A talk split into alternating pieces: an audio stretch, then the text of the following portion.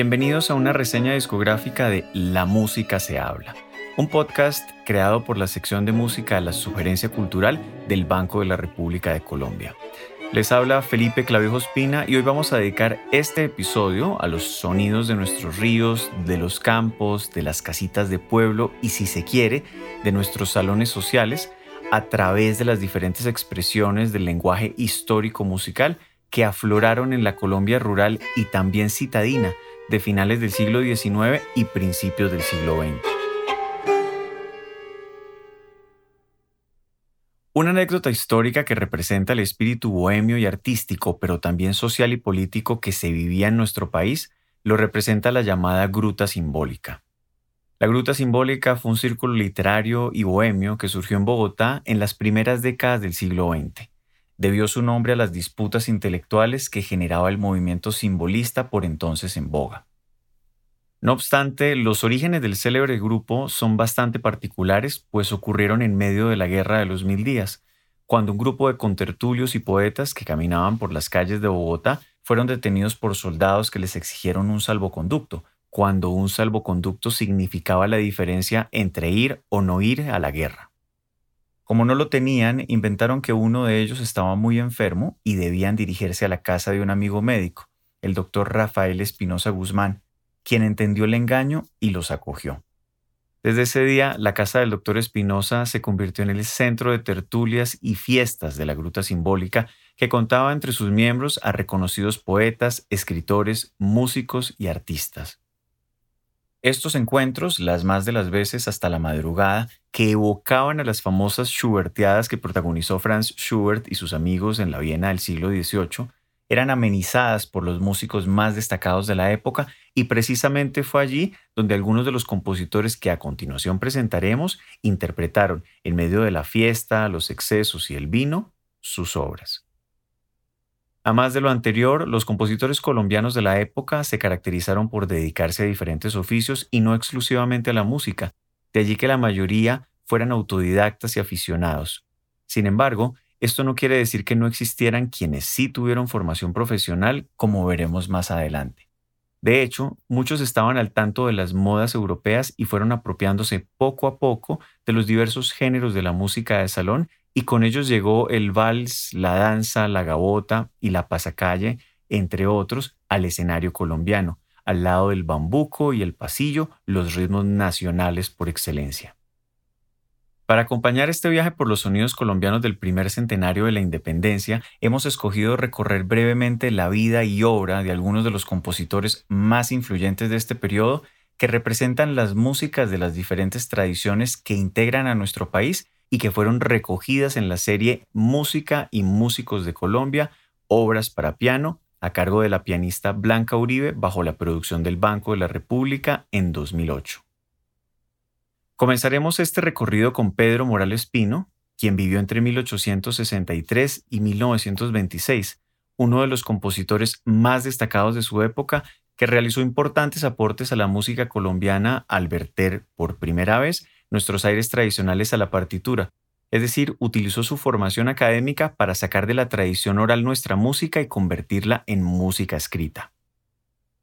De la misma forma, trabajó incansablemente por definir la estructura rítmica de aires típicos, como por ejemplo el bambuco o el pasillo.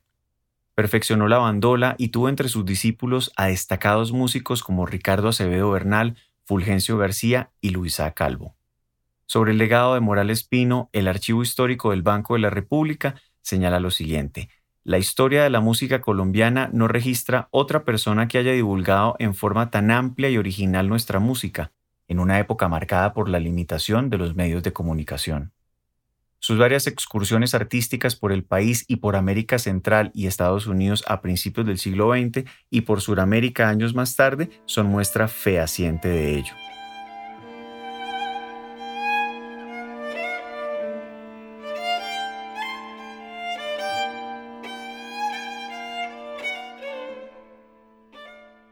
Por su parte, Luisa Calvo, nacido en 1882 y fallecido en 1945, es uno de los músicos colombianos más singulares de todos los tiempos. Conoció a una misma vez la tragedia, el destierro y el repudio social.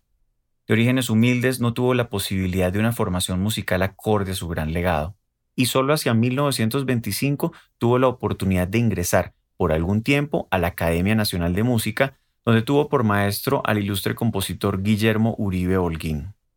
Sin embargo, sus deseos de convertirse en una gran figura de la música nacional se vieron truncados en 1916 tras contraer la lepra, enfermedad que, para la época, imponía un exilio obligatorio en una aislada ciudad sanatorio. Sobre el legado de Luisa Calvo, la musicóloga Elian Duque ha señalado que este compositor es el paradigma de la música para piano colombiana y sobre su obra ha puntualizado que el atractivo indiscutible del repertorio de Calvo es del impacto afectivo de su fértil imaginación melódica y la exitosa amalgama que acusan sus creaciones entre lo popular y lo elaborado. Otro de los grandes precursores no solo de la música sino de las artes en la incipiente Colombia del siglo XX fue Ricardo Acevedo Bernal, pintor y músico bogotano que vivió entre 1867 y 1930. Acevedo Bernal fue director de la Escuela Nacional de Bellas Artes y en su faceta de compositor fue un importante defensor y difusor de la música folclórica para la que escribió varias piezas que han perdurado hasta nuestros días. Procedente de una destacada familia musical asentada a mediados del siglo XIX en Zipaquirá, Guillermo Quevedo Sornosa, quien vivió entre 1882 y 1964, se destacó en particular por continuar con la tradición de su familia en la formación musical, la composición y la conformación de conjuntos de cámara y bandas musicales en el departamento de Cundinamarca. En desarrollo de estas actividades fundó los conservatorios de Zipaquirá y de Tolima. Asimismo, fue un entusiasta del folclore colombiano en diferentes géneros a los que vertió su música. Aunque la obra de Quevedo no es tan conocida ni se interpreta con regularidad, este compositor nos dejó un legado musical de gran calidad técnica, en especial en sus piezas para piano. El destacado intérprete de la bandola y compositor Fulgencio García, nacido en 1880 y fallecido en 1945, es uno de los compositores de música colombiana más recordados entre los folcloristas nacionales por sus obras originales y de gran calidad. Su obra La gata golosa es casi un himno entre los colombianos. Fue discípulo de Pedro Morales Pino y se formó con una generación de músicos muy talentosos. Finalmente, el compositor bogotano Emilio Murillo, que vivió entre 1880 y 1942, fue un gran precursor del nacionalismo musical en las primeras décadas del siglo XX y consagró gran parte de sus esfuerzos en divulgar el repertorio musical popular colombiano. También fue uno de los primeros músicos en emprender la grabación del creciente repertorio musical nacional. La producción discográfica que hoy reseñamos recoge los pasillos Una Noche, Volutas y Saltarín y el vals Voces de la Selva de Pedro Morales Pino, el bambuco Ricaurte, la danza Betty y el vals Gentleman de Luisa Calvo, los pasillos Zagal, Mayo hasta el sábado, El Diluvio y Teusaquillo de Ricardo Acevedo Bernal, la gabota Margarita de Guillermo Quevedo Sornosa los pasillos Rosas de la Tarde, Bohemio y El Zulia de Fulgencio García, y finalmente el bambuco El Espinal y los pasillos Aires de mis montañas y Anastasio de Emilio Murillo. Si quiere ampliar este viaje y sus conocimientos sobre la música colombiana de las postrimerías del siglo XIX y de comienzos del XX, lo invitamos a oír la serie Música y Músicos de Colombia del Banco de la República, que también ha realizado producciones especializadas en compositores como Pedro Morales Pino, con la pianista Claudia Calderón en 2004 y Luisa Calvo, con los pianistas Harold Martina y Elvia Mendoza en 2010, entre otras. Y quizá de esta manera se puede acercar a la época y a la música colombiana tal y como probablemente era interpretada en una de las tantas reuniones de la casa número 203 de la carrera quinta en Bogotá, que albergaba a la gruta simbólica. Gracias por acompañarnos en esta reseña discográfica de La música se habla.